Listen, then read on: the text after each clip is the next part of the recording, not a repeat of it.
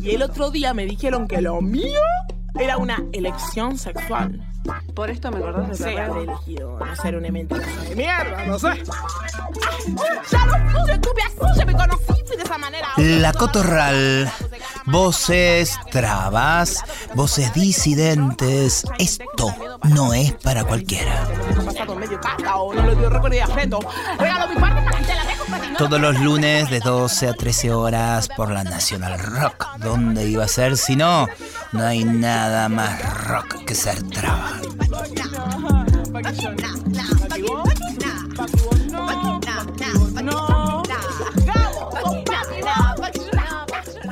No estoy sola, obvio, nunca una está sola, siempre somos un montón. Aunque parezca a veces que somos dos, diez, cien, somos un montón. Tengan cuidado cuando piensan que nos ven y nos imaginan solitas, solitarias, pobrecitas, insulsas, sin ningún eh, poder de defensa. Guarda que te sacamos las espinas y te mostramos cómo es tratar una travesti.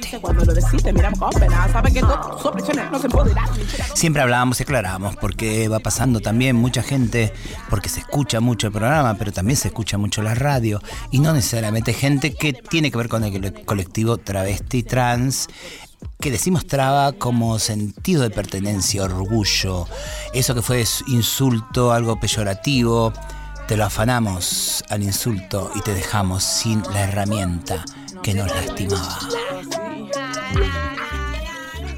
¿Cómo andabas, Marlene Guayar?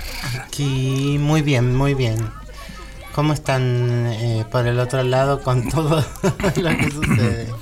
No sé, si escucháramos la respuesta, te diría. ¡Ah! Un grito así. miedo, no Sí, basta, córtenlo de llorar, chiques. A ver, mira, hoy leía un artículo, no voy a quemar de quién, pero claramente es una persona, eh, artista, escritor heterosexual, que decía algo así como, lo voy a tratar de leer textual. eh, como estamos esperando, algo así decía, esperen que busco, abro el celular. Estamos esperando el momento que el país esté tranquilo, no dice así. Estamos replegados esperando que toquen tiempos mejores. Ese es el privilegio heterosexual. ¿En serio te quedás esperando que toquen tiempos mejores? A nosotras no nos queda otra cosa que salir a aullar los tiempos porque necesitamos que los tiempos sean mejores. Y en el peor de los tiempos tenemos que parar la olla, pensar qué le pasa a la hermana, a la compañera de acá, a la de allá. Entonces, eh, nada, despertate un poquitito y sumate que hay que construir un país. Fue muy fuerte los otros días alguien diciendo en, en una cuestión colectiva, ¿no? Lo más importante ahora es el tema del alquiler. La ley de alquiler. La ley de alquileres.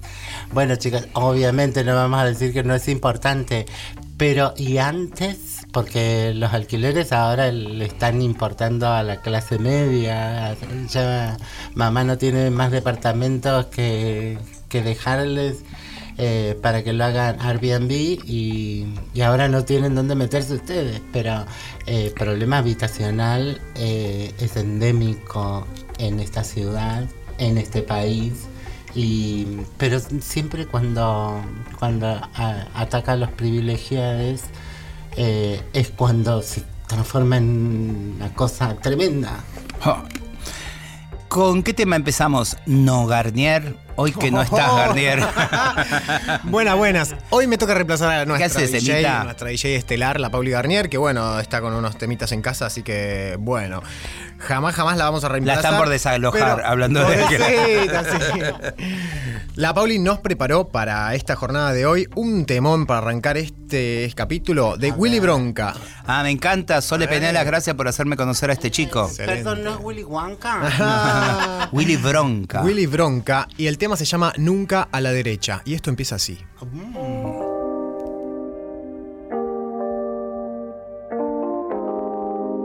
Esto es muy simple, compa. Dice así. Sé que no viviste todo eso del 2001, pa' con la derecha no te alcanza ni pa' el desayuno. Menem la acabó cuando tiró el uno a uno que explotó con De la Rúa y soltó la bomba de humo. Es muy fácil destruir lo que construye uno, agarrar la pala no es lo mismo que convertirse en su mulo. Si chupa la media del patrón, eso es problema tuyo. Pero tu boicot devalúa mi laburo. Yo estoy a favor de tener trabajo y techo. Vos de a poco te estás convirtiendo en otro antiderecho. Sos un pobre de derecha, dicho hecho y derecho. En la dictadura ellos decían algo habrá hecho. El Estado no funciona, hay cosas para mejorarlas, pero nada mejora con un cheto como marra. Si te sacan el subsidio, no vas a pagar la cuenta y sin estufa vas a estar durmiendo con media y bufanda. Ni con Burrich ni la reta, mucho menos con mi ley. Quieren tener de presidente a otro fan del Opus Dei. Libre portación de armas con su ley. Ya lo veo a los tiros en plena plaza Jusey. Ey, yo ya vi cómo Brasil sufrió con Bolsonaro, porque a los racistas les encanta ese tipo de estado. Más de un nazi sonrió este domingo votando un Donald Trump argentino con interés del mercado. Te prometen libertad mientras la van sacando. Son leja un militar y un cheto fan de caballo. Después se van a quejar porque su tumba acabaron. Libertad para empresarios, pero no te lo aclararon. Están en contra de todos los que a vos te beneficia. Con terrible propaganda, de a poco te desquician. Tienen plata porque el genocidio los oficia. Y vos vas comprando lo que ves en las noticias. Sé que entendés bien mi letra si sos un artista. Porque nunca nos fue bien con ningún economista. Cultura tiene por lo menos ministerio, pero no es misterio que lo va a cerrar si gana su lista. Solo basta con mirarse un par de entrevistas para entender que te seré de los que nos perjudican. Se adjudican soluciones con promesas e ilusiones que el día en que asumen ni se cumplen ni se aplican. Me sorprende ver lo fácil que se olvida todo lo que tuvo que pasar en Argentina para que vos puedas tener tierra, techo y comida. Después de tanto viene un gil de mierda y te lo quita. Desde el 77 que tu plata le sirve a los bancos. Saber un poco de historia, sé que sirve cada tanto. Los gobiernos van y vienen siempre cada cuatro años. Y después de tanto tiempo seguimos sufriendo en vano. Estás escuchando La Cotorral. por Nacional Rock.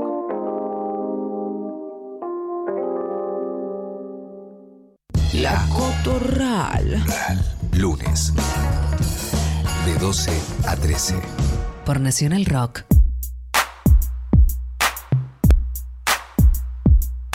¿Quién va a detenerte?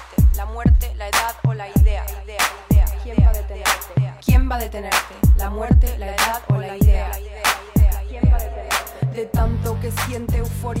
Bueno, seguimos insistentemente pensando este país, porque alguien tiene que ponerse a pensar este país en el medio de las elecciones y de las desesperaciones. Como venimos insistiendo, las trabas, no nos lloren, no se achiquen, no tengan miedo, hay que proponer también un espacio de resistencia, de movilización y de repensarlo todo, gane quien gane. En esa estamos, pensando también los ministerios, ante la propuesta de mi ley concretamente que dice que hay que tirar ministerios, nosotras nos pusimos a pensar, en todo caso, la perfección, cómo se puede mejorar cada una de cada uno de los ministerios, cada una de las temáticas que tiene que trabajar esos ministerios, si los logra trabajar o no, si están demasiado burocratizados, los pros y los contras. Entonces estamos llamando gente que conocemos, que apreciamos, que necesitamos que estén en esta mesa gigante de lo nuevo, de diseñar lo nuevo. Y hoy vamos a encarar el Ministerio de Justicia o como necesiten que se llame, pero que claramente eh, no se trata de sacarlo, de que desaparezca, sino de replantearlo. ¿Con quién estamos, Marlene Guayar? Eh, con Pauli Viturro, Paula Viturro. Eh, ella eh, ha sido muy cercana a, a nosotras siempre desde un sector activista del feminismo, pero un activismo muy necesitado porque está en conexión o, tiene las herramientas eh, de la abogacía, de, de los juristas, con una mirada muy amplia. Entonces, Emma, ¿qué, qué nos mandó para...? Como vos decís, Marlene, ella es abogada, es profesora adj- adjunta de la Facultad de Derecho UBA y está en línea con nosotros ¿Está Paulita para hablar con ¿Le ustedes. podemos decir hola? Paula? Hola, acá Marlene y Susi. ¿Cómo andas, Paula? Hola, ¿cómo andan Marlene, Susi? Les mando un beso muy grande y gracias por, eh, por llamarme y establecer este diálogo. No, gracias a vos. A ver, queremos pensar qué tenés para proponer, para rediscutir inclusive el- los términos en los que se encara la justicia en esta democracia tan jovencita y tan imperfecta que tenemos.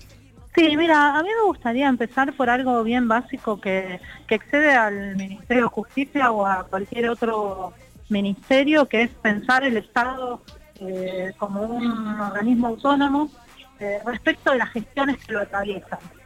¿Qué quiero decir con esto? que mm, cada vez que asumen gobierno, sobre todo cuando cambia la gestión y cambia el signo político, eh, siempre hay cambios que tienen que ver con cuál fue el programa de gobierno que, que se ofreció, ¿no? Y en general, cuando estos cambios pueden ser de ideologías muy radicales, estos cambios se van a sentir. Pero a pesar de eso, eh, hay algo que tiene que ver con la profesionalización del Estado, o como ustedes decían antes, la burocracia. Hay cierto nivel de funcionamiento de los ministerios y las dependencias estatales que lo ideal sería una profesionalización del funcionariado que implique que, que cada vez que cambie la gestión no, no pareciera que empezamos de cero, ¿no? Eh, hay algunos trámites, eh, no sé, si pensamos en salud, algunas cuestiones eh, siguen más allá de, pensemos en algunas que pueden interesarle a, a quienes escuchan este programa, no sé, los programas de discapacidad o el suministro de medicación para VIH-Sida que hace el Ministerio de Salud. Ese tipo de políticas, en algún sentido, su funcionamiento tiene que ser automático. Aunque cambie el gobierno, ahí no debería haber demoras, eh, cambio en los trámites y demás. Así que, en ese sentido, yo creo que a veces eh, se pierde de vista eso, ¿no? Eh, ¿Y por qué? Porque ahora, bueno, algunas propuestas dicen cerremos ministerios. Por supuesto, los ministerios que, que se pretenden cerrar son aquellos que se supone que algún sector de la población podría tener eh, cierta cierto rechazo a, a una agenda, ¿no? Pongamos eh, eh, el de género, bueno, los eh, pero lo cierto es que ahí también hay como, digamos, también hay que decir que, mm, que a veces ni siquiera hace falta que cierren un ministerio. Nosotros ya hemos tenido experiencias de gestiones que no han cerrado ministerios, pero en la práctica los han vaciado y a lo mejor no ni siquiera despidiendo a todo el personal, no lo ha hecho nadie, pero sí ha habido grandes despidos. Pero mm, en realidad no se cerró, pero está vaciado, vaciado de contenido, vaciado de, eh, de políticas públicas. Porque eh, acá también hay algo que parece ser como una mala palabra, ¿no? La- la idea de la política. Y no hay forma de pensar una, por, su- por algo que se llaman políticas públicas, ¿no? Las normas, sobre todo las normas administrativas, son políticas públicas que hacen al común de la población. En ese sentido, eh, lo importante es, eh, ante un avance de una agenda de derecha, no solo que a lo mejor no cierre un ministerio o no se readecue, sino que no se vacíe de contenido y que, que se ha hecho, por ejemplo, con los medios públicos. Si pensamos en todo lo que se había hecho para las infancias, durante mucho tiempo eso se, eh, se desfinanció, y sin embargo, si nosotros vemos ahora las, las currículas son eh, grandes insumos para las escuelas. Entonces, eh, si pensamos específicamente en, justicia, como es un ministerio clásico, probablemente no lo, no lo pueden cerrar además porque lo que maneja el Ministerio de Justicia es sumamente importante. Por un lado es la relación con el, con el Poder Judicial. Y esto es el, otro punto importante que a mí me gustaría destacar. Siempre se habla como de echar gente, ¿no? Se dice eso, no sé, en desarrollo social, en, en educación, porque está muy estigmatizada la docencia, en, en medicina, pero lo que no se dice cuando se dicen estas cosas es que los sueldos que pagan esos ministerios, en su mayor parte, tienen que ver con tareas esenciales de personas que no son empleados administrativos o funcionarios del ministerio. Eh, por ejemplo, todos los sueldos, incluidos los de la Corte Suprema, son fondos que gira que gira la nación, por lo menos para la justicia federal, ¿no? Para la, eh, justicia está eh, ¿no? Los poderes judiciales provinciales, eh, esto pasa a través de la gobernación, pero la justicia federal, esa articulación, eh, ese dinero para todos los sueldos los manda eh, la nación a través del Ejecutivo. También están las políticas complejas, que son la selección de jueces y juezas. eh, el mecanismo en nuestro país es muy complejo, no mm, como debe ser, ¿no? Entonces, no, digamos, los jueces no, no crecen en sus sillas, hay que elegirlos, hay mecanismos que tenemos que democratizar, tenemos que asegurar que, las personas que lleguen esos cargos sean idóneas y, acorde a las normas democráticas que nos, que nos gobiernan. se ocupa también de muchas cuestiones que tienen que ver con, con aspectos auxiliares de la justicia. No sé, comprar las, los botones antipánico, por decir algo. O la parte de registros. Todos los registros dependen del Ministerio de Justicia. Eh, todo lo que es dar fe pública también depende del Ministerio de Justicia. Por lo tanto, no es menor.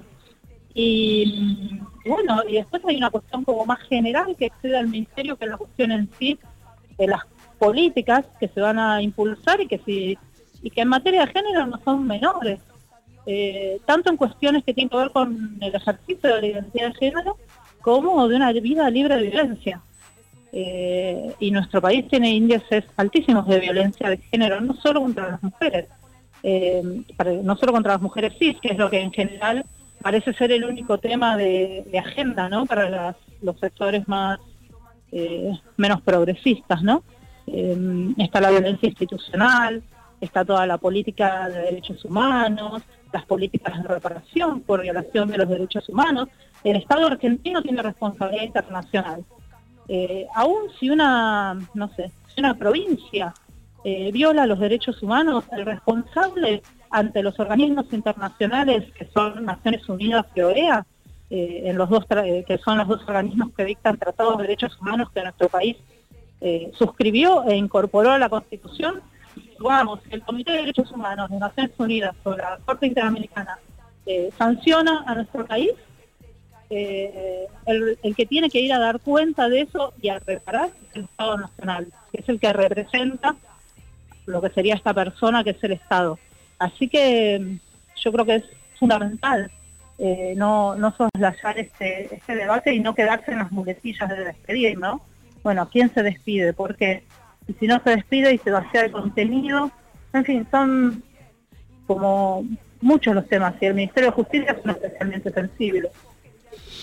La sensación que también una tiene ignorando bastante de las cosas, al no, al no ser una parte de ese sistema eh, puntual, el judicial, es que nos gana mucho lo que se piensa, lo que se instala de lo que de lo que es eh, aparentemente la justicia, ¿no? Ese es, creo que es una de las herramientas por la cual en general la oposición y la derecha ataca, ¿no? Esa sensación de, del no funcionamiento y, de los datos que, que, no terminamos de conocer de cómo funciona. Digo, cuando, cuando visitamos las cárceles, generalmente a las hermanas, a las compañeras trabas, una, eh, eh, ahí tenés a mano un montón de realidad que después eso se lee de formas como muy cruel, muy superficiales, ¿no? Eh, y digo, eso, ¿cómo, cómo, cómo poder pensar, imaginar un acceso a la comunicación? Sí. De, ese tema justo puntual que señalás, que es la, eh, la población carcelaria de compañeras trans, y acá podríamos poner de mujeres cis migrantes. Em, porque en general, ¿viste? en el discurso de... Em, eh, nos corren con el discurso de la mano dura, ¿no? o la guerra contra el, narco, eh, contra el narcotráfico. Eh, no sé, frases así que vienen de políticas internacionales. Bueno, la guerra contra el narcotráfico específicamente es algo impulsado desde los Estados Unidos, pero a veces las personas viven en sus barrios episodios de falta de seguridad, de, delincuencia común, tienen un reclamo genuino y cuando esa gente tiene un reclamo genuino, la respuesta que se da desde algunos de estos discursos es mano dura, mayores cárceles, más cantidad de cárceles. Y lo que no se está diciendo es que, eh, que bueno, algunos sectores eh, pueden estar de un lado o de otro, ¿sí? Eh, que lo más probable es que cuando vos pidas justicia a lo mejor esté detenida porque el Estado tiene perfiles y cuando se instaura la mano dura, por ejemplo, eh, ¿por qué las cárceles están llenas de compañeras detenidas? Porque porque la política acá es de narcomanudeo, no hay líderes de narcotráfico, hay mm, pobres personas sometidas a todo tipo de, de vejaciones de derechos humanos que a lo mejor tienen como única posibilidad de supervivencia o están bajo coacción en ese sistema. Y, entonces están en, las meten en cárceles que, no están preparadas, eh, en las que no deberían estar siquiera. Por eso digo que es especialmente cruel para las identidades trans y por eso cuando a veces dicen, ay, si a la agenda trans no le va, no le va a cambiar nada. Sí que va a cambiar. No estamos hablando solo de la ley de identidad de género. Eh, ya está mal la situación y puede cambiar para mucho peor. En Estados Unidos las cárceles son privadas, por ejemplo. Esto es lo que Angela Davis, una feminista mm, lesbiana afro muy muy famosa, llama el nuevo Jim Crow. La- el Jim Crow era un sistema de leyes en Estados Unidos muy complejo que organizaba la segregación racial. La segregación racial en Estados Unidos era la jerarquización de la población en función de su color de piel. A dónde podías ir y dónde no, dónde te podías subir, si te podías sentar en un lugar en el colectivo o no, a qué colegio podían ir tus hijos o no podían ir. Y lo que Angela Davis dice, bueno, cuando se acabaron las leyes del Jim Crow, lo que existe es un nuevo Jim Crow. Que es el nuevo Jim Crow, las políticas de persecución, por ejemplo, de narcomenudeo, que llenan a las cárceles de pobres. ¿Y cuál es el problema ahí? Que las cárceles son privadas, entonces hay un negocio. Y lo importante es que haya cada vez más cárceles. Eh, no es ficción que las cárceles puedan ser privadas, no es ficción esto de que se pueda vender todo. Por eso es muy grave eh, plantear los términos en, en este debate acalorado, que a veces eh, pretenden traer algunos, no sé, a- algunos discursos de derecha, que me parece que no se limitan a, a mi ley, ¿no? Todo- todos estamos más cerca de los argumentos de derecha de lo que pensamos. Es, es muy cruel poder pensar estos temas. Y la política carcelaria, bueno, la, eh, la, mm, la política carcelaria depende del Ministerio de Justicia, por ejemplo.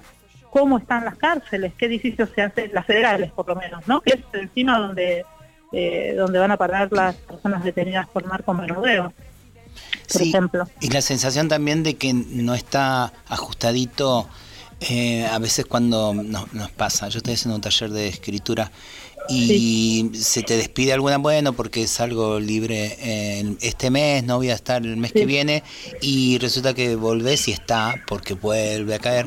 Y la sensación de, de esa desolación que no está preparado el sistema para abrazar y contener a quien sale. No, para nada. ¿no? Que vuelva a la calle, que, que no tiene techo, que no tiene quien te espera. Digo, eh, a ver, eh, es mucho Es- más amplio, Es obviamente. que esto que vos señalás, eh, Susi, es tal cual. Yo siempre creo que un buen ejercicio, yo soy docente sobre todo, ¿no? Digo, por lo menos en los espacios eh, que trabajamos estos temas, digo, por fuera del activismo, siempre algo que a mí me parece que es súper útil para quienes se están formando en el ámbito del derecho es pensar la situación concretamente. Eh, que esto es algo que ustedes conocen bien, pero hay personas que a lo mejor nunca vieron a una chica travesti o intercambiaron. Eh, y esto pasa también con las infancias. Si, si vos salís de, de la cárcel y no tenés ninguna red de contención, porque familia, pongamos una chica travesti muy jovencita, que haya pasado antes por institutos de menores y, y salga de una cárcel de adultos con 18, 19 años, ¿no? Y no tengas una red de contención familiar, eh, no tengas una red de amistades, porque a lo mejor las amistades están pasando por las mismas situaciones. Y te dejan en la puerta del penal. Es, es tan literal Mm. como eso. No tenés Sí, para tomarte un colectivo. Eso es salir de la cárcel. Eh, eso es la... Es tan terrible que a veces la cárcel es el único techo. Y me parece que por eso estas, estos debates tienen que, que ser muy mm, eh, como, como más francos, ¿no? Y además, eh, si fueran tan útiles las cárceles para con lo del marco narcomenudeo, bueno, ¿por qué está así la situación eh, social? ¿Qué pasa con las instituciones? Porque en justicia se mueven las corporaciones, las corporaciones judiciales, las corporaciones policiales, las corporaciones del servicio penitenciario. Bueno, ¿qué pasa con todas esas corporaciones? ¿Qué tiene para decir en este debate? Eh, ¿Van a perder algo esas corporaciones? Esa es la pregunta que nos tenemos que hacer. ¿O quién va a perder? Eh, un barrio popular en donde la seguridad que te ofrecen es que se, no sé, se militarice o se llene de gendarmería. Eh, cuando te dicen separar los buenos de los malos, y es tan claro separar quién es bueno y quién es malo, es, no sé, me parece que esas son preguntas concretas que, eh, que hay que, eh, que hay que hacerse. Por ejemplo, voy a poner algo que puede ser un golpe de efecto, pero que siempre dice Alejandro Mamani, que es un- uno de los integrantes de Identidad Marrón. Viste que la marcha contra la violencia institucional se llama la marcha de la gorra. Sí. Y él dice, bueno, ojo, tenemos que empezar a poner en evidencia el racismo, porque la gorra es un buen elemento, pero tomemos, por ejemplo, no sé, eh, ¿quiénes son los que más gorras usan? La cultura urbana, los traperos. Eh, bueno, no es lo mismo vos con una gorra que elegante.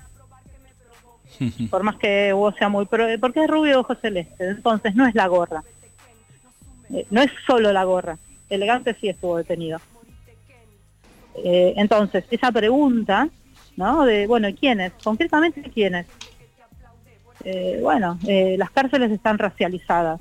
No solo están llenas de pobres, están llenas de pobres marrones, están llenas de travestis, están llenas de mujeres eh, cabezas de familias que entran al narcomenudeo por, porque están en muchas situaciones, situaciones de trata o situaciones de tener que mm, sostener eh, hijos, eh, en fin, esas preguntas bien concretas me parece que a veces en estos discursos grandilocuentes se nos pierden. No, nos, no digo ustedes, digo en general en el debate público. Sí, sí, sí. ¿no?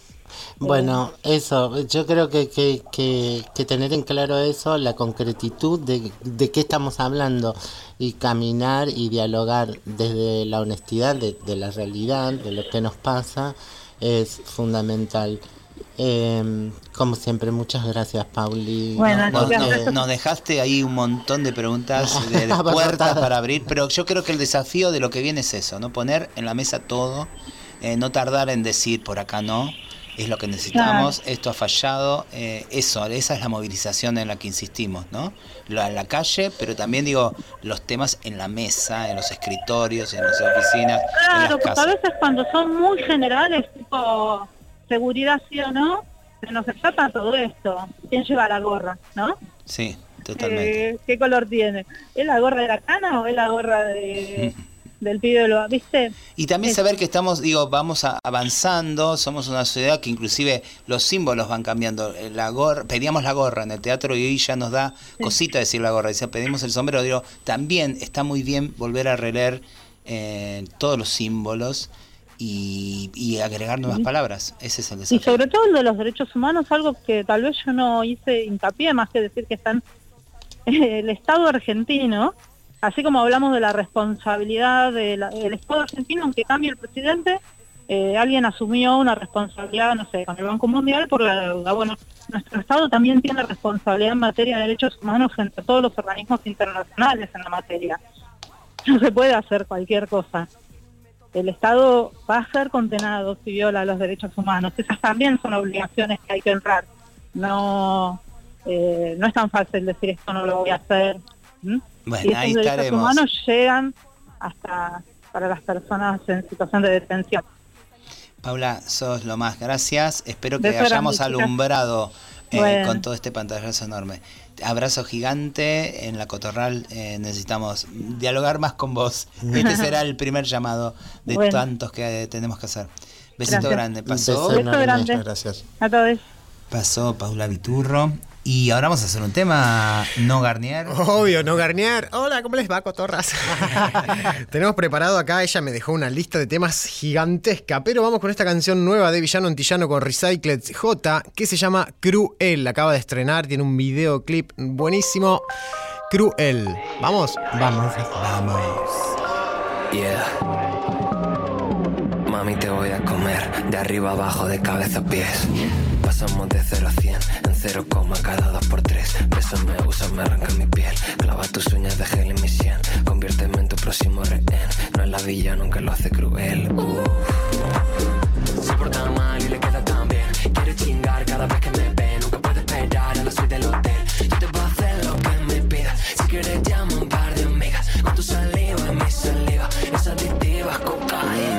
Manicosa, puta sabrosa, me bajo las pepas, son color rosa, con su filete me puse carnosa, si me consiente, soy caprichosa, yo sé que quiere y eso se le nota, que mi cadera rápido lo notan, yo lo someto y me pongo la bota, buscando leche, pidiendo lactosa, y no, nos trancamos y no huelemos la oxy, todo el barrio se entera cuando he fucks me, tiene gata but he really wanna fuck me, drogadito so he thinking that he love me, love me, love me. Since this may be your last night on earth, let's go back to my room.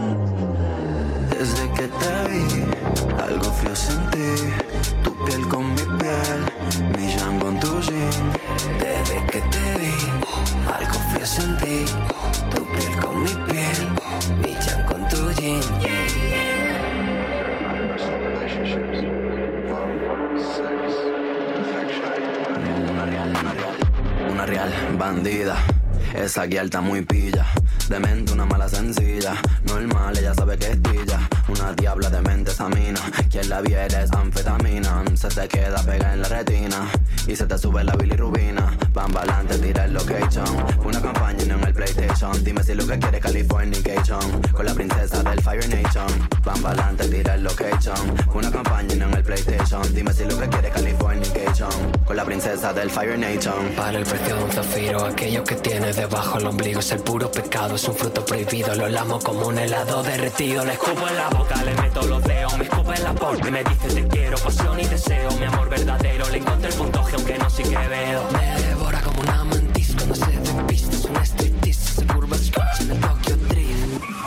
Para mí. Desde que te vi, algo frío sentí. Tu piel con mi piel, mi jean con tu jean. Desde que te vi, algo frío sentí. Tu piel con mi piel, mi jean con tu jean.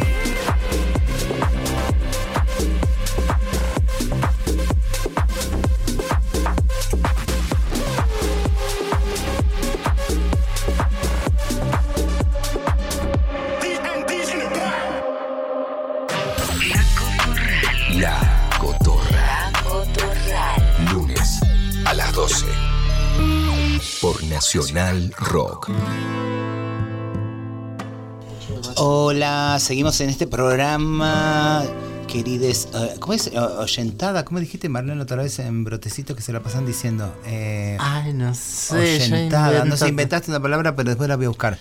Para quienes nos están escuchando, pensando este país, pensando lo que viene, buscando a ver qué pasa. Y hoy estamos hablando de la justicia. Y entonces estamos pensando, obviamente, desde nuestro lado, desde lo travesti trans, a ver qué hacemos con semejante palabra, a veces tan vaciada, a veces tan inalcanzable, pero que necesitamos que esté dentro de nuestra agenda. Obviamente, nada de borrar ministerios, todo lo contrario, reperfeccionarlos, pensarlos, remoldearlos y estar nosotras, sobre todo ahí, metidas en el medio de la cocina de lo que se trata y de lo que se tratará.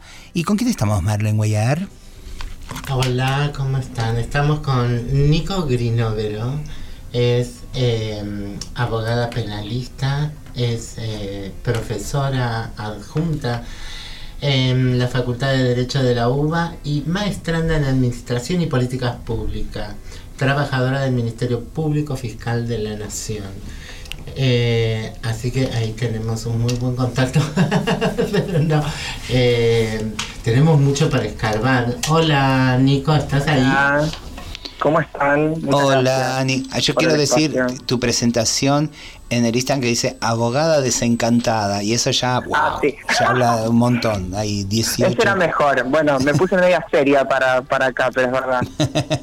Más ¿Cómo acá. Bien, todo bien. ¿y ustedes? Bienvenida acá para ayudarnos a Gracias. pensar y ayudar a Muchas pensar. gracias. Gracias a ustedes por el espacio. Bueno, estamos ahí tejiendo. Guayar, ataque usted.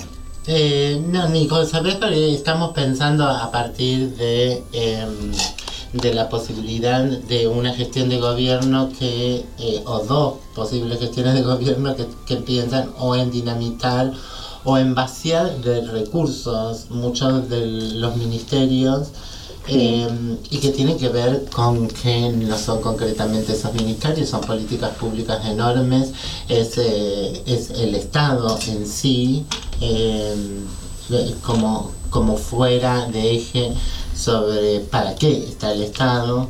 Y, y pensábamos en, en buscar voces que nos puedan ayudar a pensar y activar eh, para no caer siempre en eh, no, nos van a llevar puestas eh, a determinadas personas, eh, sino eh, todos. ¿Por qué es importante sostener estas políticas públicas, el, el Ministerio de Justicia, las políticas de derechos humanos? Sí, sí, mira, en primer lugar, a mí me parece particular, ¿no? De, de mi ley y su compañera de fórmula, que específicamente con el Ministerio de Justicia, no, no, yo no los escuché decir que lo iban a derribar o a sacar, sino algo incluso más peligroso que es fusionarlo con defensa y seguridad, ¿no? Que es como meter en una misma bolsa todo, que incluso me parece como peor en un punto, porque me, me da mucho miedo. O sea, como yo, yo ahora profundizo si quieren en justicia, pero esta cosa de, de mezclar todo y, y un mito de la democracia fue, me parece, haber logrado separar políticas de seguridad y defensa, ¿no? Con lo que eso significa. Eh, y, y esa idea de meter todo en un mismo lado creo que tiene claramente un objetivo y es, o sea, di- dinamitar esta perspectiva de derechos humanos del Ministerio de Justicia, eh, del Ministerio de Defensa y de Seguridad para llevarla a 40 años atrás, me parece. Con una Em, política que sea represiva. en el- en Total, total. Bueno, la importancia de haber logrado tener, creo que fue en el segundo mandato de Cristina, no recuerdo bien, la creación del Ministerio de Seguridad y, y con los años ha profundizado una línea de defensa que esté especializada o enfocada en la defensa de los recursos naturales en el mundo en el que vivimos, la seguridad interior que esté en manos de la policía y no de las fuerzas militares. Em, sí, eso sería, yo creo que la, idea de, la propuesta de la libertad avanza va, en eso, en dinamitar eh, esa perspectiva de derechos humanos y lo que se ha conseguido.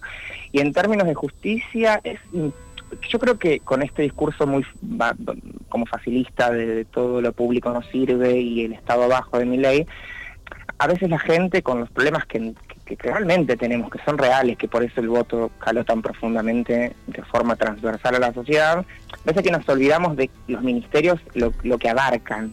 Porque, por ejemplo, justicia abarca, o decimos justicia, ¿qué pensamos? Como la, la relación del Poder Ejecutivo con el Poder Judicial, la Administración de Justicia, y en realidad dentro del Ministerio de Justicia tenemos un montón de organismos descentralizados que dependen del Ministerio de Justicia, un montón de registros, si quieren yo les puedo nombrar un poco eso. Dale, dale, Vamos. dale.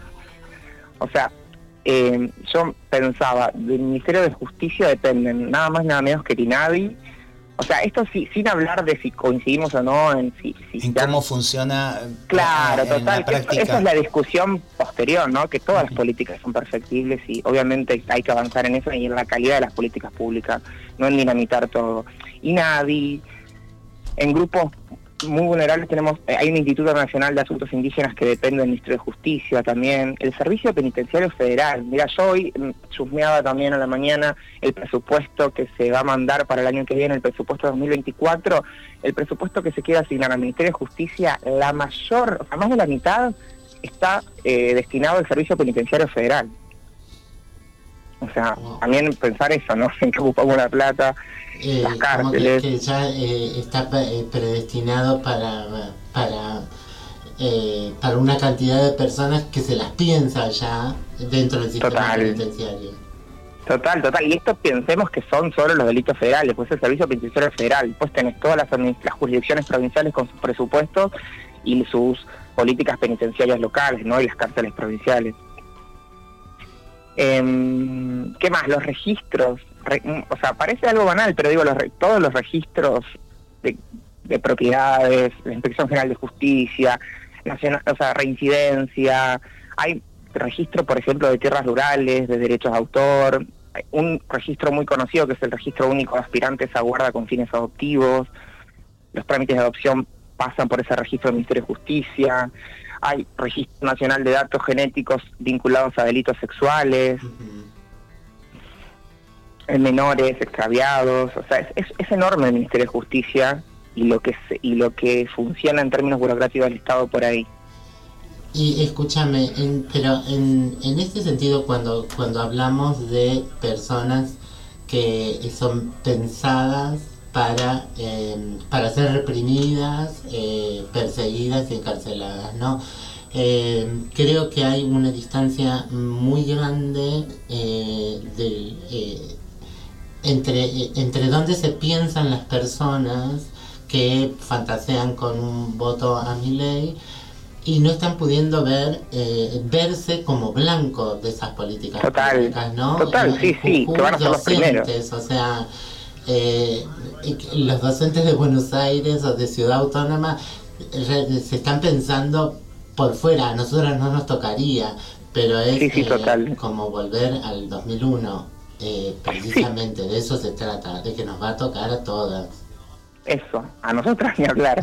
Pero le va a tocar a mucha más gente de la que, de la que hoy cree que no. O sea, a mí me pasó hace poco ir a, a Entre Ríos, a la casa de mis padres y hablar con primos, vecinos. Y la realidad es que, es, muy triste el discurso antipúblico que se ha, construido estos últimos años y antiestado porque es escuchar a gente que eh, está todo el tiempo eh, utilizando servicios públicos y, y no solo eso, que, que sin, sin el resguardo del Estado en muchos aspectos, eso, serían los primeros blancos de un gobierno de derecha recalcitrante como el que nos viene a ofrecer la libertad avanza, o sea, eso es muy fuerte y hay como una, sí, es una ceguera que es, que es sorprendente. Increíble que no he hecho la culpa, digo, o sea, digo, a veces yo creo que estamos atrapados en... Se le ha mentido mucho a la gente. A mí me pareció muy interesante el sábado el discurso de Cristina Kirchner que habló de eso. No se le puede mentir a la gente. Y Milei le está mintiendo en la cara a la gente con los números, con lo que sí. va a poder hacer y lo que no va a poder hacer. Claro, es mucho más complejo porque, porque la gente eh, no sé, no sabemos qué porción de esas mentiras se cree, qué porción de esas mentiras eh, no le importan, porque Total. espera un cambio, porque está desilusionado de todas las otras propuestas, Total, que también total, son, total. son una mentira. Digo, Jujuy eh, a- eh, es un, un ataque a la Constitución Nacional eh, y eso nos pone en deuda frente al mundo. Eh, un, un futuro juicio que nos pueden hacer los pueblos originarios y, que, y de lo cual es responsable la nación. Entonces, ¿por qué la nación hoy no actúa? Sí, sí, bueno, yo creo, bueno, nuevo retomo porque me pareció, me quedé muy atenta al discurso de, de Cristina Kirchner el sábado, que un poco dijo a la, militancia que está afuera que pidió perdón por lo no hecho. Y hay que empezar a hablar desde la política, así digo, no, hacerse cargo también, digo, porque había muchísima expectativa y cuando hay décadas de políticas que no funcionan y bueno, o sea, es muy penoso que la respuesta, que el, el triunfo de este discurso sea, bueno, si el Estado no sirve, eh, hay que ir por lo otro. Cuando es muy, eh, bueno, nada, o sea, los países del mundo que han logrado mejores índices de igualdad en todo sentido, económicos, de derechos, o sea, son países tan universalizados los servicios públicos, o sea, los países nórdicos de Europa, no, no quiero comparar con recursos y, y el lugar que tienen en el mundo, pero es todo lo contrario, o sea, el, el- rol del Estado se ha profundizado y, es, y está en, mayor, en mayores lugares y con mayor calidad en sus políticas. Sí, hay algo de, de- de la- del, siento yo como una cultura que ha ganado y que se, se repite, porque yo pienso hoy y me, me voy a los 90, donde el Estado era una porquería y claramente eso estaba ahí, palpable en el almacén, en la calle, en el colectivo.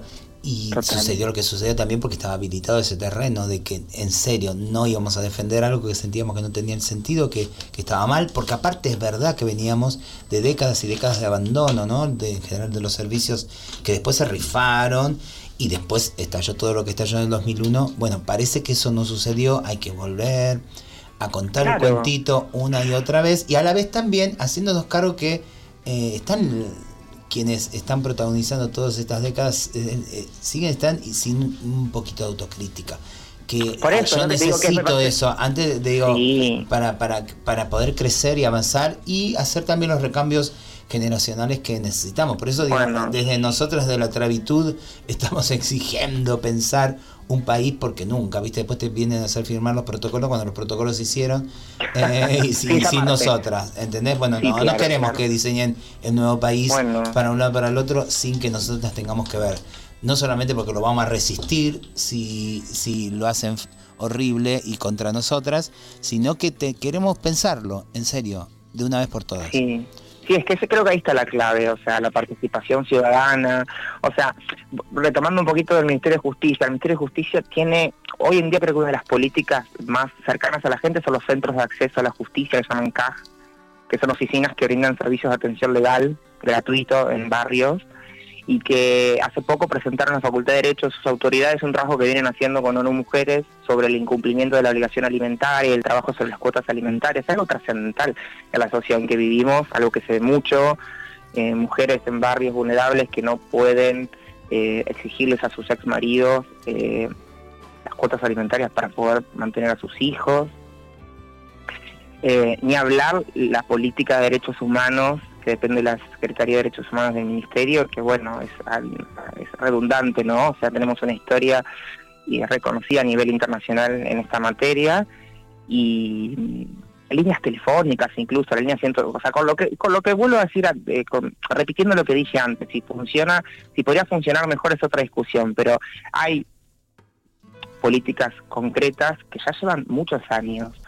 Entonces, en esta cosa de arrasar todo, o sea, la tierra arrasada es como un poco... Y te puedo, poco- te, te puedo hacer abogada del diablo, me encanta ser abogada del diablo. Sí. Eh, pero, mm, eh, claro, pero ¿cómo, eh, ¿cuáles son los posibles niveles de participación, por ejemplo, de frente a, a la justicia, eh, cuando, cuando podríamos comparar el- esto, esto que decimos, ¿no? Un, un INADI o un Ministerio de Mujeres, Género y Diversidad que no Sí. funcionan eh, o que Sí, sí, sí, funcionan eh, claramente mal y que no es que no tienen un presupuesto, se van, se van en sueldos privilegiados.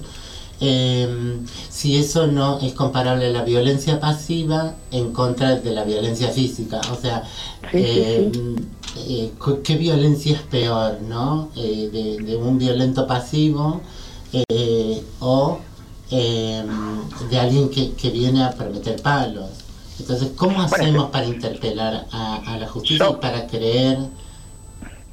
Yo creo que lo que vos decís, o sea, yo creo que el resultado de las elecciones fue una cachetada sobre eso, o sea, sobre el, o sea, la lejanía que tiene la dirigencia política, y no solo las dirigencias de rangos altos, sino que estoy hablando de lo que vos decís, o sea, funcionarias y funcionarios que están en rangos bajos, rangos medios, que no pueden, no están cerca de la realidad.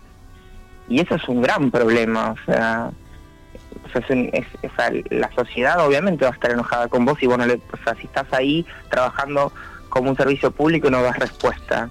No sé si tengo una respuesta concreta para, para lo que vos me decís, no, no pero pero pero es, es por ese camino. Me parece que la- lo que sí es cierto es que la dinamitación, o sea, dinamitar todo esto no, no va a ser el, el resultado. Porque lo que ustedes dijeron, esto ya lo vivimos, yo era chiquita, nadie estaba haciendo, pero en los 90, o sea, recetas parecidas se, se- se implementaron y, y el resultado ya lo conocemos.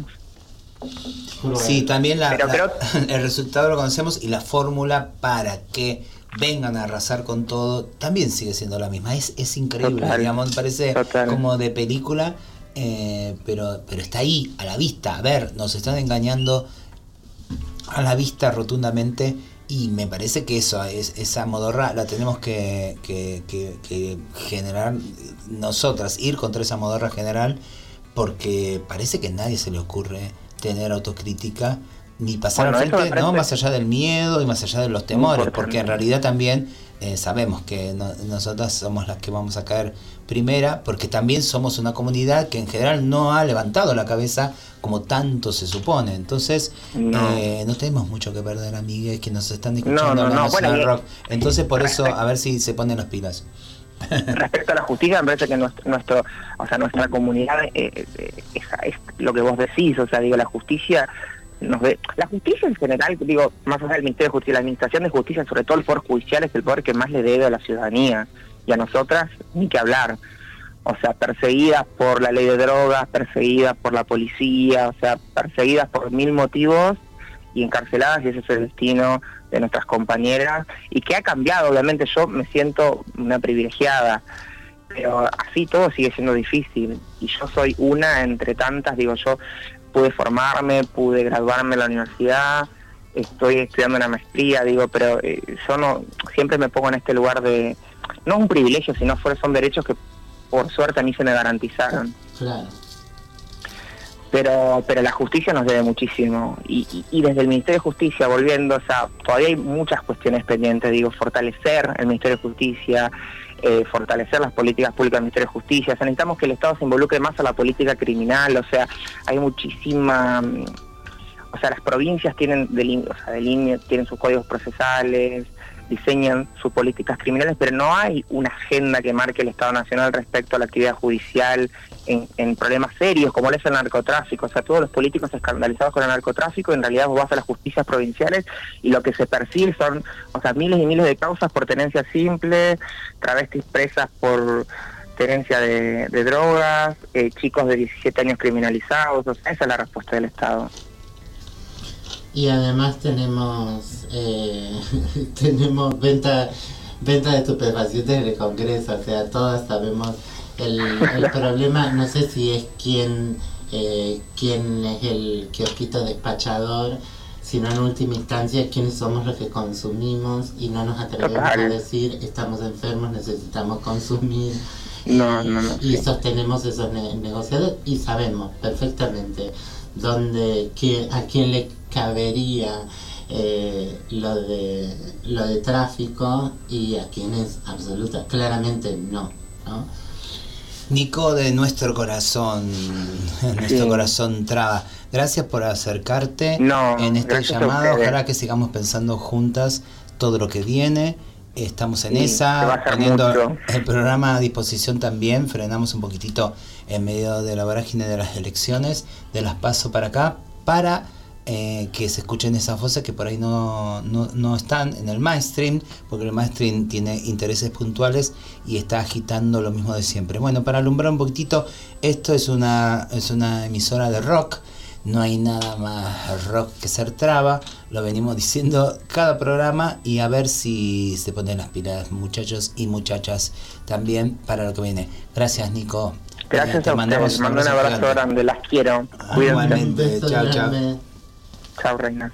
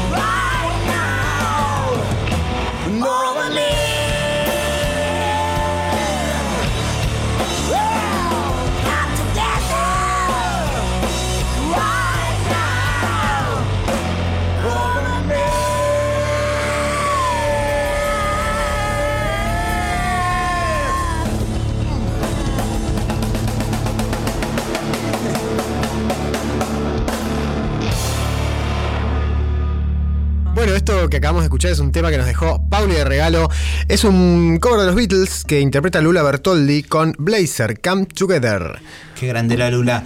Y también para ir cerrando el programa de hoy, y el mate sigue pasando entre todos nosotros, ñam, ñam. eh, nos dejaron un mensaje, les chichis de la Pugliese, es así, la escuela secundaria. un- UMA se llama, la vocera, porque parece que es algo que pensaron entre varias, para que escuchemos con respecto a las propuestas o para que les escuchemos simplemente cuando de diseñar el país que viene se trata. Con les pibis nos vamos hacia la próxima cotorral. Escuchémosles. Hola, ¿cómo están? Soy estudiante de tercer año de la Pugliese y actualmente me encuentro militando y participando en nuestro centro de estudiantes. Bueno, para nosotros los cinco decretos que se deberían garantizar en un futuro tienen que ver con asegurar nuestros derechos ya conquistados, con profundizarlos y ampliarlos. Uno de ellos es la educación. La educación tiene que seguir siendo pública y gratuita.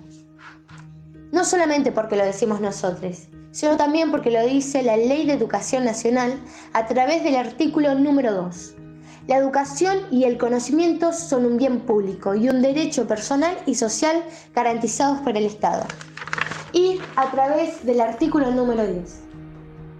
El Estado Nacional no suscribirá tratados bilaterales o multilaterales de libre comercio que impliquen concebir la educación como un servicio lucrativo o alienten cualquier forma de mercantilización de la educación pública. Con esto buscamos expresar nuestro rechazo al sistema voucher, que está demostrado por la experiencia de nuestros hermanos chilenos que no solamente nos sirve, sino también que genera mayor exclusión. También queremos generar una educación que nos contenga y que provea a quienes lo necesiten útiles escolares, ropas y toallitas. Una educación en la cual los salarios de nuestros docentes sean dignos y que nuestras escuelas estén en buenas condiciones para poder estudiar. En la cual se pueda profundizar una educación integral, por ejemplo, im- implementando la ESI entre otros talleres. También necesitamos una educación en la cual la memoria, la verdad y la justicia esté presente, porque además de ser estudiantes somos personas políticas, ya que si nosotros somos el futuro, queremos tener un presente en el cual estemos presentes. Pero sabemos que para lograr todo esto necesitamos seguir luchando, porque con lucha y lucha por fin llegaremos a la victoria. Y es así, nos estamos yendo gracias, Uma, en representación del Spibis de la Pugliese, gracias a Paula y a Nico que han estado pensando hoy un poquitito sobre la justicia. Guayar. Y a las niñeces. Siempre. que nos traen eh, la lucidez que necesitamos porque eh, están pensando. Eh, así que nada, nos veamos la próxima. Con la Garnier. Gracias Emma por reemplazarla. No, de nada. Y nos vamos, chiquis. Pónganse las pilas. Debutó. Debutó al final. bueno, un beso.